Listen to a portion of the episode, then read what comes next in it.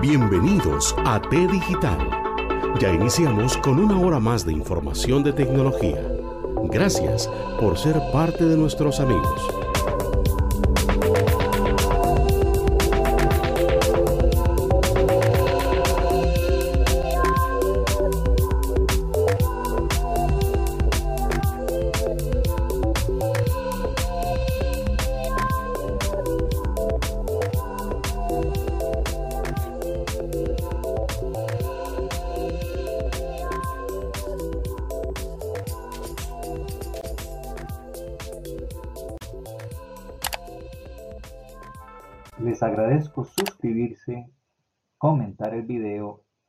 Y principalmente compartirlo.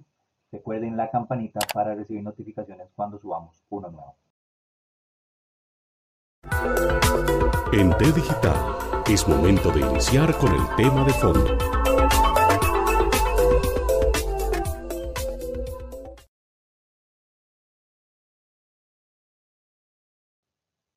El tema del día de hoy es la segunda parte de eh, Nómadas Digitales. Les invito de paso a ir a nuestro canal de YouTube a ver el video Nómadas Digitales en Costa Rica, eh, la parte número uno, en donde hicimos una pequeña evaluación de qué es, qué ser nómada digital. Este, tenemos invitados de lujo, las bases llenas, sin duda va a ser un programa muy, muy interesante que les invitamos a seguir hasta el final.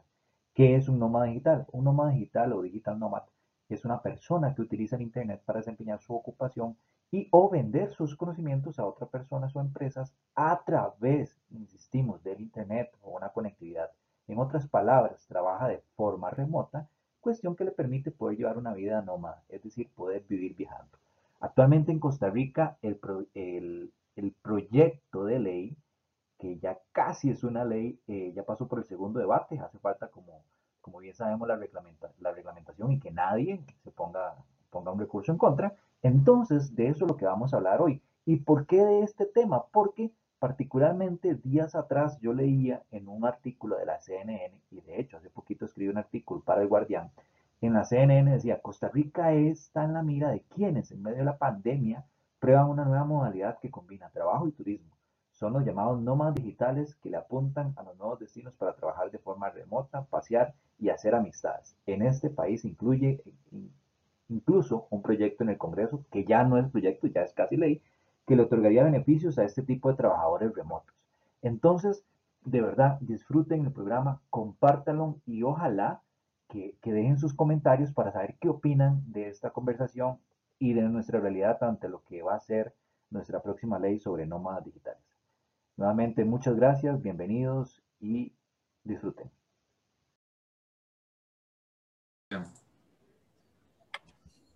Buenos días, buenas tardes, buenas noches, como siempre, 100% positivos y allá donde nos estén escuchando, a la hora que nos estén escuchando, bienvenidos al programa. Hoy vean cuatro, bueno, tres fichas de lujo, yo iba a decir cuatro, pero tres fichas de lujo, don Delano Robinson, don Luis Adrián Salazar y don Edwin Estrada. Bienvenidos a los tres, gracias por su tiempo, que de verdad es valiosísimo. Gracias, gracias por la invitación, Randy. Muchas gracias, Randy, por la invitación. Un saludo, Delano, Luis Adrián. Un gran saludo, Randy. Muchas gracias por la gentil invitación y al señor Delano y a don Edwin un afectuoso saludo. Igualmente, don Luis y don Edwin, un placer conocerles, tener el privilegio. Muchas gracias, igualmente. El tema, el tema que nos convoca hoy es, eh, hace días, bueno, ya pasó a segundo debate, ya le falta un poquito para que sea ley, que es el tema de, de nómadas digitales.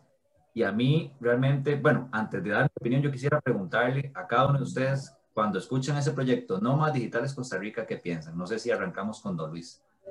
Muchas gracias. Bueno, no, para, para suerte ya es eh, ley de la, o sea, ya fue aprobado en segundo debate. Eh, entonces, pues ya ahora lo que sigue es eh, la reglamenta, bueno, la firma y después la, la, la reglamentación correspondiente. Yo creo que este proyecto representa una oportunidad sustantiva en el desarrollo de la economía digital. El mundo está cambiando, los negocios están cambiando, la forma de trabajar está cambiando. Y si nosotros no tomamos las decisiones asertivas para poder crear espacios adecuados para que todas las personas que se mueven en el mundo digital puedan tener las opciones de eh, potenciar su esfuerzo desde Costa Rica, pues vamos en la dirección incorrecta. Y entonces, pues este proyecto trae una serie de elementos que hace llamativo a Costa Rica desde el punto de vista de atracción de personas que se vengan a pasar una estancia acá, que puedan apoyar el turismo, que puedan apoyar a las microempresas, a todos esos encadenamientos a partir de, del desarrollo turístico y que vengan a trabajar desde Costa Rica, que vengan y pues puedan tener sus, sus opciones de poder desarrollarse laboralmente. Y pues para hablarlo más adelante, creo que también nos presenta varios desafíos en temas de infraestructura, en temas de capacidad de generación de, de clúster de conocimiento, que creo que son elementos también importantes que debemos mencionar y la responsabilidad de las diferentes partes, eh, como la municipalidad, de las instituciones del Estado, para que esto sea un éxito. Don Edwin. Sí, muchas gracias. Efectivamente, yo lo veo como una gran oportunidad para, para el país, sobre todo en esta época donde tenemos que hacer acciones para reactivar la economía y yo creo que los diputados que impulsaron este proyecto tuvieron muy buen tino porque lograron identificar en este caso, cuál era el comportamiento de este nuevo segmento del sector turístico y, eh, bueno, que son personas que, que, tienen sus trabajos en cada uno de esos países, son personas que tienen posibilidades de viajar, de, de, de, gastar dinero, de tener recursos para invertir y trasladarse, repito, por, por estancias eh, largas de, de, tiempo. Este proyecto estamos hablando de al menos eh, dos años o máximo dos años, perdón, para, para estar acá. Eh, entonces creo que también representa, además de, estos, de estas grandes oportunidades para la economía del país, también eh, presenta grandes retos grandes retos. Eh, definitivamente, si bien es cierto, Costa Rica tiene muchas de las cosas y ventajas comparativas eh, de lo que buscan los turísticas, las personas, perdón, los turistas. tenemos playas, montañas, parques nacionales y, y, somos un destino de, nivel mundial y entonces precisamente tenemos que concentrarnos en eh, identificar cuáles son esos retos existentes para poder implementar esta ley de la mejor manera adecuada y eh, definitivamente pues lograr eh, ser un punto de atracción para estos eh, nómadas digitales que en estos momentos Costa Rica no está en el top 10 de, de, a nivel mundial de esto. Entonces creo que es una buena oportunidad para esto y eso sí, tomar decisiones como país oportunamente y seriamente este es un primer paso, pero sí tenemos que concentrarnos en esas eh, acciones que hay que realizar. Muy bien. Delano. Totalmente de acuerdo, tanto con lo que dijo don Luis como con lo que dijo don Edwin. Eh, yo lo veo desde el punto de vista mío, por ejemplo, yo tengo la oportunidad de trabajar para, para una empresa norteamericana, yo trabajo en, en ATT, entonces tengo compañeros que están en Estados Unidos, en India, en diferentes partes del mundo, y uh, a veces viene, por ejemplo, algún compañero de Estados Unidos a darnos un training y así, y lo primero que dice, quiero ir a conocer una playa, eh, qué bonito Costa Rica, me gustaría quedarme unos días trabajando acá. Esto es una realidad, ya está sucediendo. Entonces, como mencionaban bien ellos, esto nos plantea a nosotros un tremendo reto. Está bien, ya prácticamente se aprobó la ley, esto es una realidad, esto está sucediendo. ¿Qué vamos a hacer para incentivar y para que continúe, o sea, para volver a Costa Rica más atractivo en, en, términos de conectividad, que es donde tenemos muchas oportunidades de mejora? Bien, ahí yo creo que, que coincidimos en, en, el aspecto de que es la mejor oportunidad que tenemos, pero que tenemos un gran reto. Y eh, particularmente hay un tema que a mí me gusta que es el de riesgos y hay un riesgo que se llama riesgo reputacional, en donde si yo no prevengo que se llegue a, a, materializar algo, entonces la reputación cae por el suelo y es el que más cuesta levantarse. Entonces, como país ya tenemos esa oportunidad, pero a nivel de conectividad, yo no sé si ustedes coincidirán conmigo, estamos quedados ahorita, ¿verdad? En este momento. ¿Por qué? Porque en el gran área metropolitana, muy bien. Por ejemplo, a mí hace un mes en Cartago me pusieron fibra óptica después de cinco años, ojo, en Cartago, pero en el gran área metropolitana, digamos, tenemos buena conectividad. Pero fuera del GAM, yo el otro día andaba en Pérez Celedón, en Dominical, la conectividad fue nula en términos de, de celulares, ¿verdad? Y llegamos a un hotel por dicha y ellos tenían varios puntos y ahí pude trabajar. Ahora, adelante con ustedes. ¿Qué opinan? Esos retos que ustedes plantearon que tenemos. No sé si vamos, don Luis, adelante. Sí, no, vea, yo creo que, que, hay un tema que es claro. Y aquí es la responsabilidad que tienen todas las partes para poder eh, desarrollar infraestructura. Recordemos que cuando las empresas y los proveedores de, de, conectividad hacen sus inversiones, esta tiene que estar cimentada sobre una seguridad técnica y jurídica. Y para ello, pues se deben de llevar a cabo todos los, los procesos para poder construir desde una torre hasta un poste, hasta poder poner un tendido de, de fibra óptica. Y aquí hay una eh, deuda pendiente por parte de, algunos, eh, de algunas municipalidades e instituciones para poder facilitar eso. O sea, eh, y en esto pues estoy seguro que, que, don Edwin que puede ampliar muchísimo más, pero en este instante hay muchos eh, reglamentos de construcción que no están actualizados, hay muchas municipalidades que tienen trámites muy engorrosos para poder sacar los permisos, el MOB tiene una gran eh, misión en poder llegar y habilitar que la infraestructura que se construye, estamos hablando de carreteras, etcétera, tenga ductos para fibra óptica. Y entonces esto es un proceso donde tenemos una gran obligación, o sea, nosotros podemos llegar y estimular la atracción de inversión por parte de, eh, las empresas para que, para que construyan infraestructura, podemos traer personas del extranjero para que trabajen acá. Y estábamos viendo el otro día en un evento que estábamos por ahí, donde, por ejemplo, ya no solo personas que trabajan en informática, ahora vienen consultores en finanzas, vienen consultores en bienes raíces.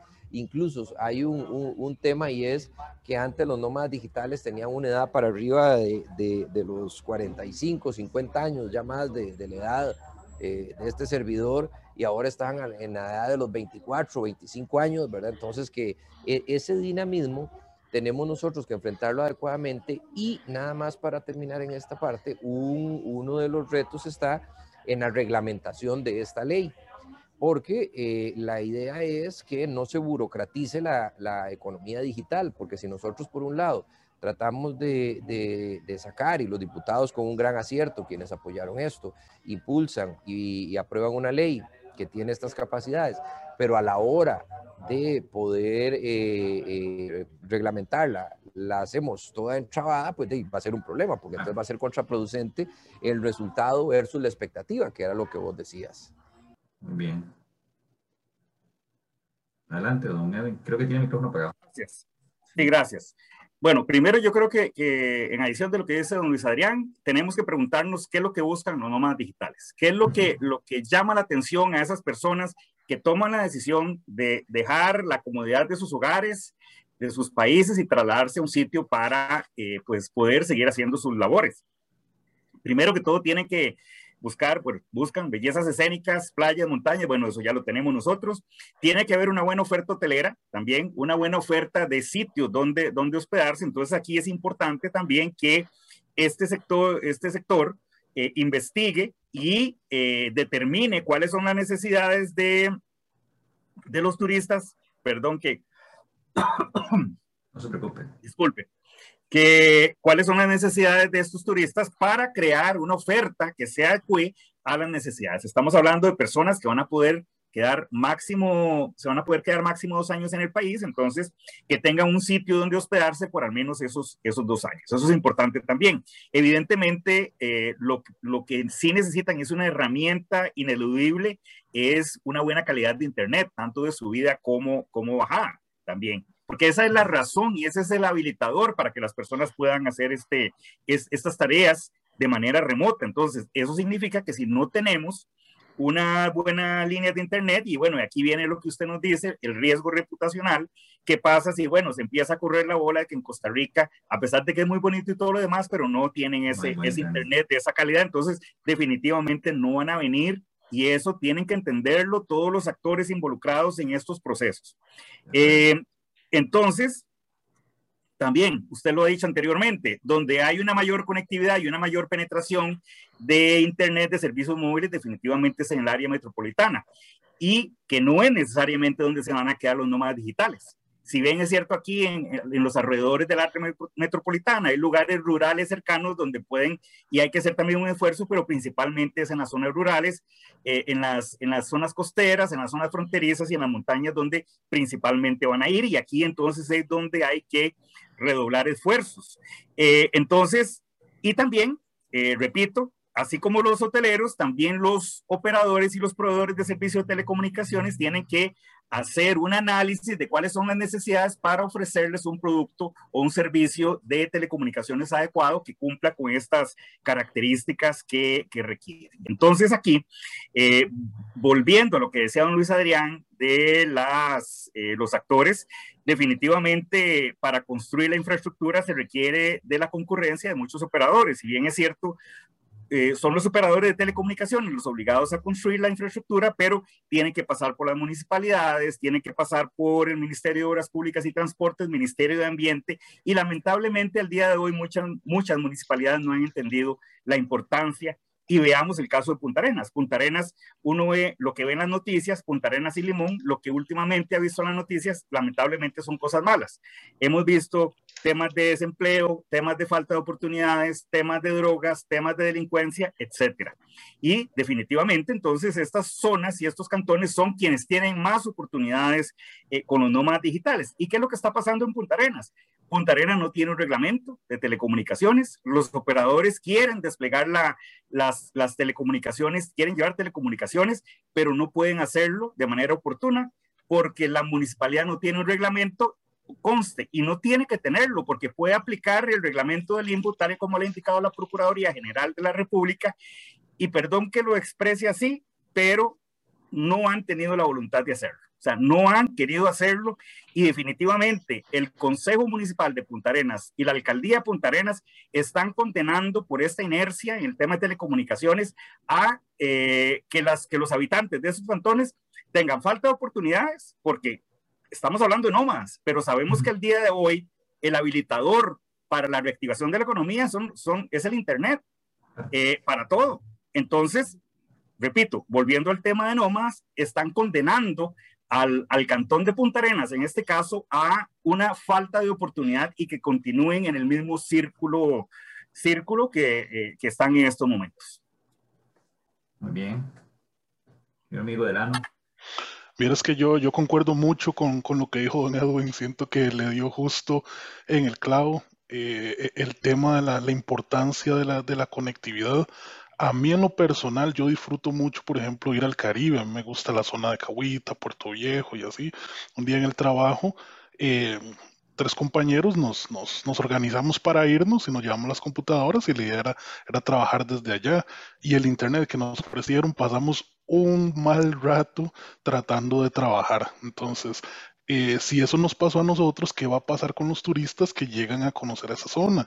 ¿Qué va a pasar con los turistas que son aficionados a, al surf y vienen para el campeonato de surf? Eso genera un montón de turismo, pero los que vienen a, a trabajar y a beneficiarse de eso, como mencionaba usted, si empezamos a tener una mala fama de que la conectividad no es la mejor, eso nos puede llegar a pasar una factura. En Costa Rica actualmente tenemos un problema que es que no se están ofreciendo conexiones a Internet simétricas. En la actualidad no, no las hay para usuarios finales. Usted puede pedir una conexión simétrica a nivel corporativo, extremadamente caro, 1, 2, 3 millones al mes, depende de la conexión. Pero para usuarios finales no los hay. Hace como tres meses tuve una conversación con mi jefe en la que duré como 30 minutos explicándole por qué mi conexión de 100 megas de bajada solo tenía 10 megas de subida. Y él me decía, Delano, pero no, no entiendo por qué así. O sea, yo tengo 600 sobre 600. Yo le dije, bueno, yo espero en algún momento poder eh, disfrutar ese privilegio. Pero lastimosamente nuestras conexiones son asimétricas. ¿Cuál es uno de los problemas que nos genera eso? Las personas que vienen a trabajar acá, los, nómadas digitales, la principal tecnología que utilizan es la de VPN, eh, Virtual Private Network. Entonces, es, es, el tipo de tecnología que se, se utiliza para crear un túnel en, en Internet, un, un, un, túnel en una red pública como Internet, generar un túnel, encapsular esos datos y poderse conectar a una red privada. Si nuestras velocidades de subida no son lo suficientemente rápidas, al crearse ese túnel, encapsularse y nosotros tratar de pasar en ese túnel eh, datos, voz y video, eh, es tanta la sobrecarga que eso genera, eso genera problemas. Entonces, inclusive, ver cómo se puede hacer para que las autoridades entiendan la importancia de las conexiones simétricas. Lo que se está ofreciendo ahora de conexiones asimétricas es tecnología de hace 15, 20 años. Necesitamos que se entienda también la importancia de la velocidad de subida para lo que las personas están haciendo ahora. Las personas que están haciendo streaming, que están haciendo videoconferencia, se necesita también una excelente velocidad de subida. Ahí creo que voy a recapitular. Tenemos un problema con los gobiernos locales que no ponen de su parte, ¿verdad? Ya don Edwin nos dio un caso puntual, Punta Arenas, que, que me pareció increíble. Este, tenemos un problema también de reglamentación a nivel nacional. No quisiera tocar todavía el tema del 5G, que no hemos entrado ahí, que estamos atrasadísimos y ustedes tienen bastante experiencia, tanto como Edwin, en ese tema, pero yo quisiera que ustedes me digan puntualmente cuál es el factor que necesita poner más de su parte. Es decir, eh, los gobiernos locales o alguna telecomunicación, eh, la SUTEL, porque yo, yo, me meto a la SUTEL y veo los mapas y, y, a mí me parece tan bonito los mapas ahí de cada una de las, de las compañías de telefonía, ¿verdad? Donde está la conectividad y se ve bien en todo el país, pero cuando usted hace la prueba realmente no, no es la realidad, ¿verdad? Porque te dicen al menos 6 megas, pero cuando yo estoy allá en zonas alejadas, no alcanzo ni a un mega de conectividad en temas de, telefonía móvil, pero este, ¿cuál es ese factor que necesitamos decirle? A ver, espabilémonos para que el proyecto Nómadas Digitales no sea este, simplemente un proyecto de buena voluntad. Vean, yo creo que eso es un, un, tema donde, como todos los temas de la tecnología actualmente, son transversales.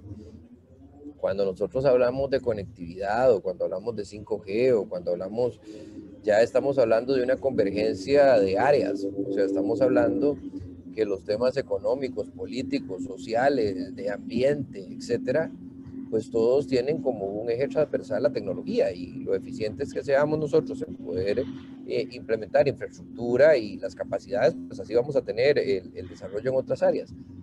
Yo creo que aquí es un tema que involucra a todos, o sea, yo no, me, no, no quisiera poner que quién tiene más eh, eh, responsabilidad ahora. Lo que sí creo es que en este instante lo más importante es generar un buen reglamento, un adecuado reglamento y eh, la prioridad uno, pienso yo, es el poder eh, avanzar en el tema de municipalidades. Es que eh, esos son los, los dos elementos, digamos, como los dos próximos pasos que conste, el de, el de, el de municipalidades se viene trabajando desde hace tiempo, ¿verdad? No sé ahora con cuánto ímpetu las autoridades del Ministerio de Ciencia, Tecnología y Tele o Innovación, Ciencia, Tecnología y Telecomunicaciones estén haciéndolo, pero eh, yo creo que hay un extraordinario equipo técnico, el, el, Viceministerio de Telecomunicaciones tiene un extraordinario equipo técnico, se tiene el conocimiento de cuáles son y cómo poder hacer las modificaciones para que se pueda desarrollar infraestructura,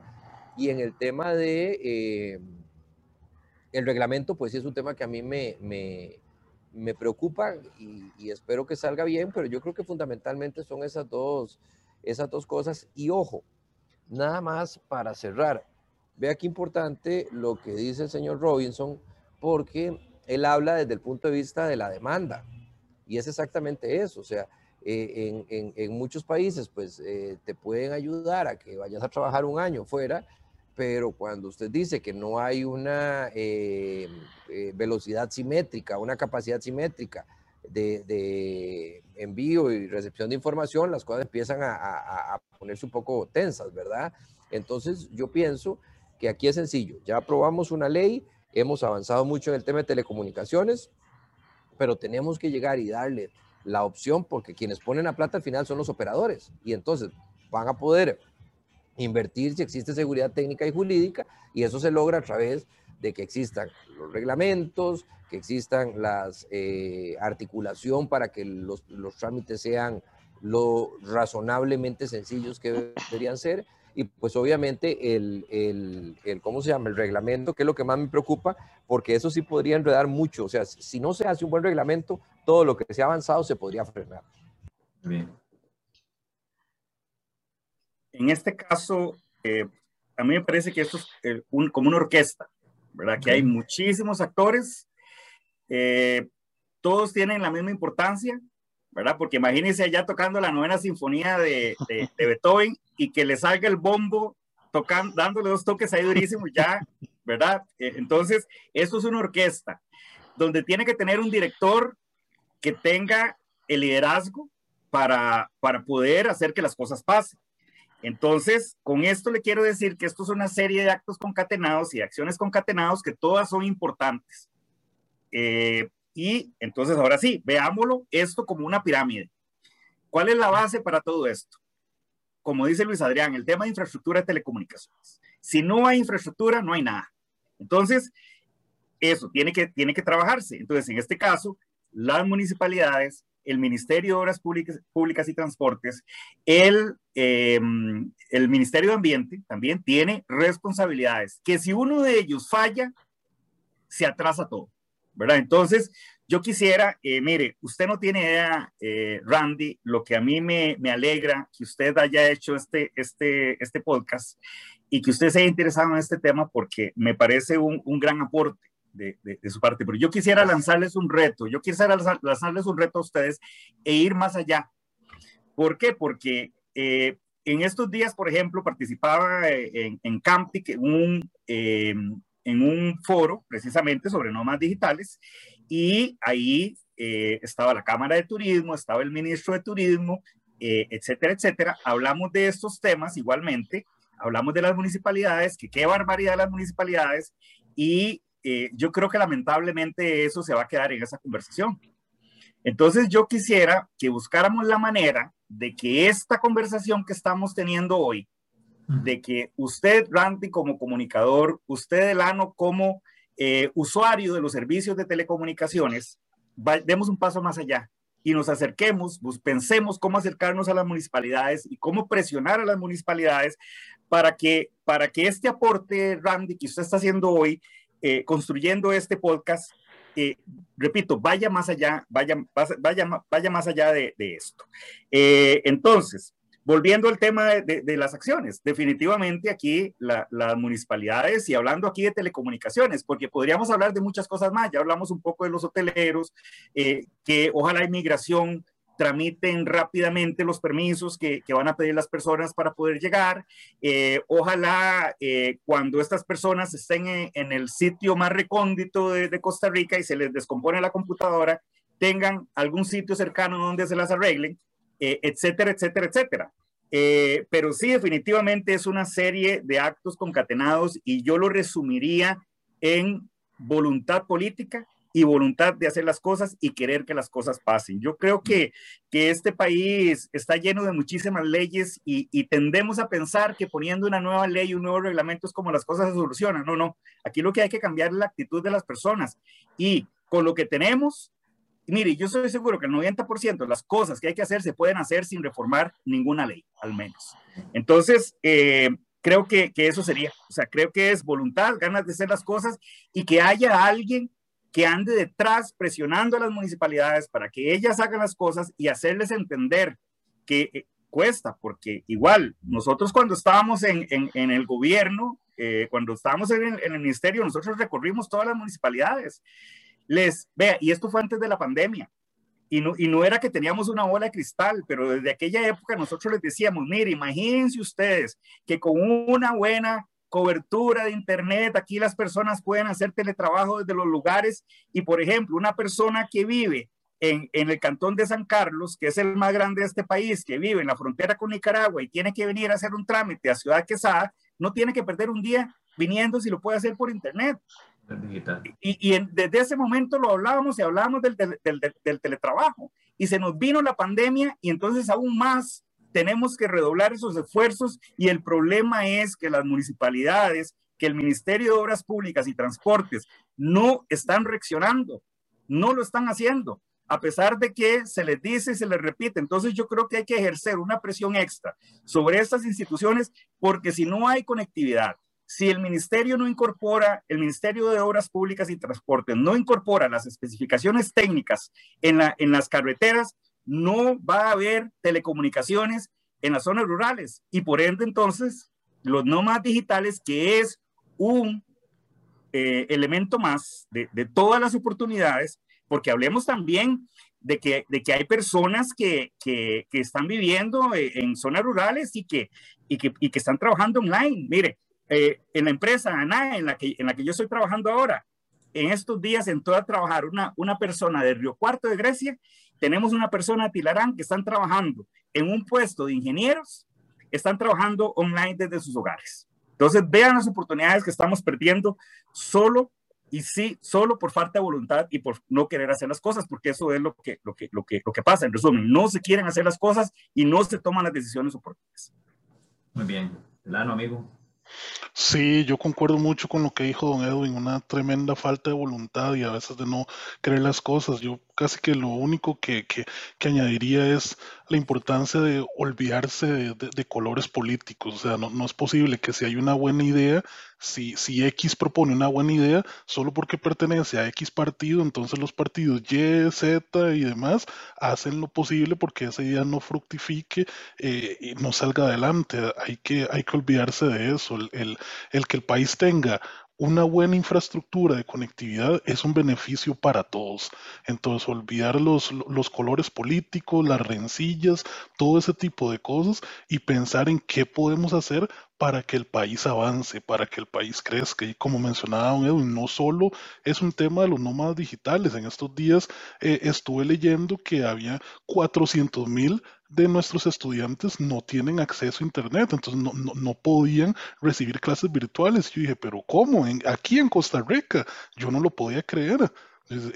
No, esto no es un país pobre de allá del otro lado del mundo, ¿no? Aquí en Costa Rica esa es la realidad. Entonces hay mucho en lo que tenemos que trabajar para mejorar la, la infraestructura y el, y el acceso a Internet.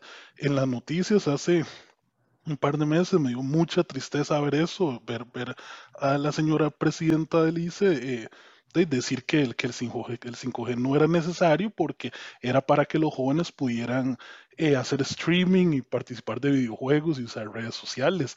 Y para mí eso fue muy doloroso porque las capacidades de, de la red 5G vienen a dar más herramientas para que las personas también puedan utilizar su celular conectar la computadora y trabajar. Si no tienen una, una, una conexión a Internet fija, pueden beneficiarse de la red 5G, pero creo que eso lo vamos a hablar más adelante, ¿verdad? Sí, para, yo sé que sus agendas son muy ocupadas y, yo quisiera no, no, quitarles mucho tiempo, pero para ir cerrando y aterrizando las ideas, me parece que, que me planteó un buen reto, don Edwin, y voy a tener que, que ojalá ir a tocar las puertas de las diferentes municipalidades y decirle, mira, escuchemos esto o, o escuchen esto y, y, y, trabajemos por el país, porque el país lo ocupa. Entonces, en dos minutos, Delano, eh, voy a empezar por, con, con vos retos que tenemos. Ya sabemos que el 5G eh, este, hay que trabajar en él, pero ¿cuáles son los retos que tenemos que pensar en este momento que hay que ir a actuar ya? ¿Qué opinas? A nivel educativo, sobre todo, o, o a nivel de infraestructura. quizás dos minutos, adelante. Bueno, eh, in, incentivar o explicar, eh, eh, tratar de transmitir ese sentido de, de urgencia. Es, es urgente, es, es urgente que se haga una implementación correcta de una red de telecomunicaciones lo suficientemente robusta para que pueda crecer con las nuevas tecnologías que estamos experimentando, un backbone. Eh, don Luis hablaba hace unos minutos acerca de la importancia de fibra óptica. Bueno, ¿por qué Costa Rica no puede tener un backbone de lado a lado de fibra óptica que sostenga toda la conectividad del país y que a partir de ese backbone de fibra óptica se puede ir extendiendo la conectividad a zonas rurales, zonas montañosas, a las playas y así? ¿Qué se puede hacer para que el país cambie eh, los backbones de cobre de hace 30, 40 años y que implementemos un backbone de fibra óptica? Me gustaría a mí ver un proyecto en donde se empiece a implementar un backbone de fibra óptica en el país. Muy bien. Don Edwin, retos. Bueno, yo creo que ya eh, lo, los, los he dicho, eh, voy a tratar de, de, hacer un resumen. Yo creo que el okay. primer reto es tener voluntad política, Muy querer bien. hacer las cosas eh, y ya retos más concretos, que todas las municipalidades no solo tengan un reglamento adecuado y, ahí está el, el, Viceministerio de Telecomunicaciones que les puede dar asesoría inmediata de, de, de, cuál es el, el, mejor reglamento que pueden aplicar. Eh, que las municipalidades tengan un proceso ágil y rápido de eh, entrega de, permisos de, telecomunicaciones, porque, repito, en estos momentos eso es lo que está eh, atrasando principalmente a que los operadores desplieguen la, la infraestructura. Igualmente, lo que decía Delano, eso me gustó mucho, el tema de transitar eh, a fibra óptica. El país ha hecho durante muchos años grandes inversiones en cobre, pero ya el cobre va de salida para estos efectos. La fibra óptica tiene un montón de características desde el punto de vista técnico que la hace más robusta, eh, más eficiente que, el, que, el, que el cobre. Entonces, hay que hacer la inversión en fibra, es una inversión pues eh, alta, pero que al mediano y largo plazo va a redundar en ahorro, en mejores servicios, e, etcétera. Y entonces, para poder eh, incluir la fibra, pues evidentemente entonces el Ministerio de Obras Públicas va a tener que hacer lo que tiene que hacer también para que, para que estas cosas eh, pasen, porque por algún lado va a tener que ir la fibra óptica. Y los países lo que están haciendo es poniéndolas de manera subterránea. Eh, no poniéndolas eh, por, por, postes. Entonces, vea la importancia, repito, de, del papel del Ministerio de Obras Públicas y Transportes, que al día de hoy, a pesar de que hemos eh, andado muchos años detrás de ellos, no han reaccionado de la, de la, manera, de la, manera, de la manera correcta. Entonces, sí, hay que hacer un, una, un traslado, una transición de todas las redes de telecomunicaciones a fibra, porque, repito, los operadores sí están haciendo un esfuerzo en ese tema. Don Luis, adelante. Tienes el micrófono apagado. Sí, el mayor reto es que no nos distraigan los cantos de sirena, ¿verdad? Entonces, ¿a qué me refiero eso yo? O sea, nosotros tenemos que llegar y seguir de una forma clara, teniendo en consideración cuáles son los elementos técnicos, los elementos jurídicos que son necesarios para que se den las inversiones hay muchísimo eh, eh, que nosotros podemos avanzar en el tema de la economía digital y sobre hay un tema que es eh, fundamental y es que tenemos un modelo de telecomunicaciones bastante maduro en donde existe un sector de telecomunicaciones que está llamado a ser el que invierta, en donde existe una demanda cada vez más creciente en donde estamos aumentando la demanda y sofisticando los servicios, porque ahora no solamente queremos brindar eh, servicios a los costarricenses, sino también que invitar a extranjeros que vengan acá. Entonces yo creo que hay que seguir con paso firme y teniendo claro que la economía digital ocupa un replanteamiento de cómo pensamos, de cómo hacemos las cosas y cómo nosotros podemos obtener beneficios desde el punto de vista país en el desarrollo, tanto económico como eh, social, y entonces, eh, caminar hacia el frente, tratar de que si hemos ido avanzando de una manera adecuada en este eh, tiempo, pues que no eh, perdamos lo que ya hemos avanzado y más bien potenciemos toda esta legislación que ha salido con el tema de nómadas digitales. Muchísimas gracias. Yo creo que el tema de 5G lo vamos a tener que dejar para otra sesión, entonces ahí los comprometo públicamente. Claro, con mucho gusto. Tenemos que digitalizar servicios para ser más eficientes, en el caso de las municipalidades, ¿verdad? Para disminuir procesos. Ojalá no tener más islas, porque las islas a nivel gobierno son muchas. Yo que trabajo en el sector público me doy cuenta que cada departamento de tecnología piensa por separado. Entonces, no hay que tener islas. Y después, un punto que creo que todos coincidieron fue la eficiencia en la comunicación transversal para que cuando todos hablemos el mismo idioma, entonces podamos disminuir esas brechas digitales que hoy sabemos que existen, que tenemos que quitar. Gracias de verdad. Palabras finales. Saludo, despedida. Muchas gracias. Muy agradecido y que siempre sea adelante. Muchas gracias. Para el tema de 5G. Totalmente, con mucho gusto. Gracias, gracias, Randy. Muchas gracias por la invitación. Un placer conocerles personalmente, don Edwin y don Luis. Fue un gusto compartir con ustedes, escuchar su experiencia y espero que se repita. Igual, muchas gracias, muchas gracias. Y como cierre final también hay que, usted que habló también que usted le gusta ver a Limón, bueno, hay que, hay que presionar a la municipalidad de Limón que tampoco tiene reglamento. Ok, excelente, me parece. Ir a trabajar a Puerto Viejo, ah, eso no, está pero, pero, imagínese usted que, que, que, la ley de telecomunicaciones se aprobó hace 13 años. ¿Cómo es posible que la municipalidad del Cantón Central de Limón no tenga un reglamento a esas alturas? Pero bueno, eso, eso, estábamos en la despedida, señores. queda para la próxima. Buenos días, buenas tardes, buenas noches y gracias nuevamente a los cuatro.